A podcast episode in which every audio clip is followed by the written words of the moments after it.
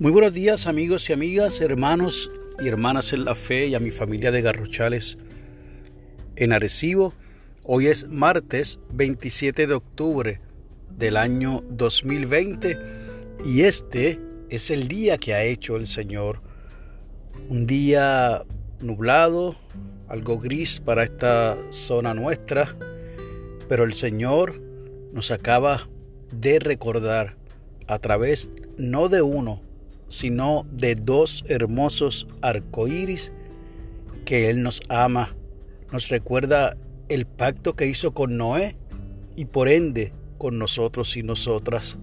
Así que este sigue siendo el día que ha hecho el Señor, porque aún en los días grises, nuestro Dios está de nuestro lado.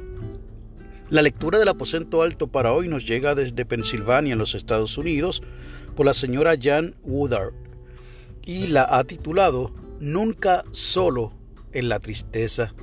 Nos invita a que leamos de Josué el capítulo 4, versos del 1 al 7. Y nos regala del Evangelio de Juan el capítulo 11, verso 35, y leo de la Reina Valera contemporánea y Jesús lloró. Nos dice la señora Wither.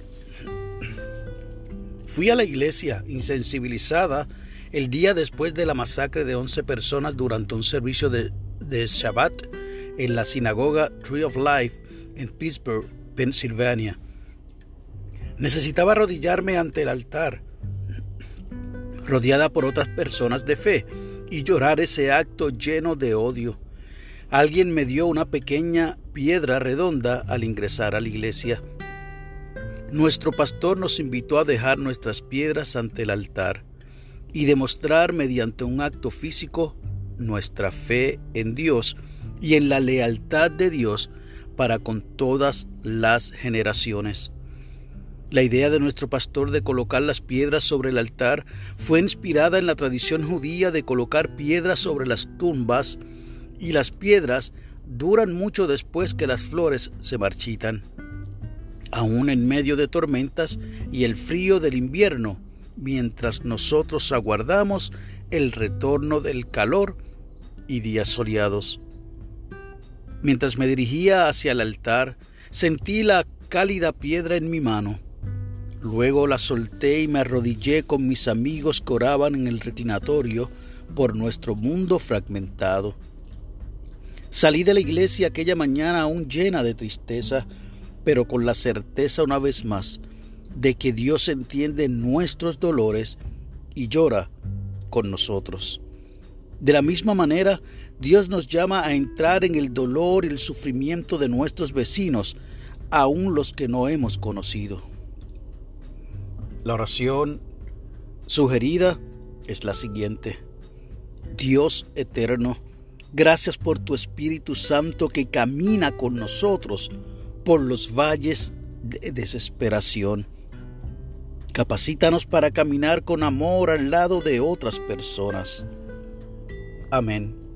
Y el enfoque de la oración es que oremos por las víctimas de la violencia de armas.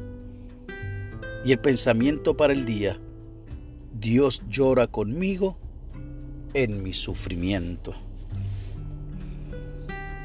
Es mi deseo que en el día de hoy, pesar de las circunstancias, a pesar del sufrimiento, a pesar del dolor, tú puedas sentir que como experimentaron Marta y María en el momento difícil que ellas vivieron y que a pesar de que en un momento dado le reclamaron a Jesús su amigo, amigo de los tres, que no había llegado a tiempo para evitar la muerte de Lázaro, puedan luego entonces reconocer que Jesús lloró con ellos, que Jesús nunca llega tarde.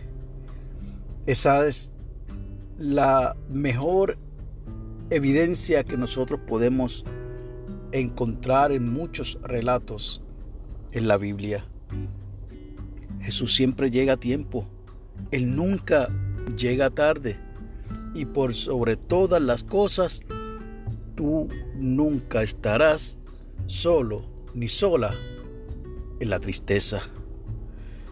Que Dios te bendiga que haga resplandecer su rostro sobre ti y que puedas, al igual que esta hermana de Pensilvania, encontrar en la compañía de nuestro Señor que no importando las situaciones, no importando el dolor y el sufrimiento, allí está Dios.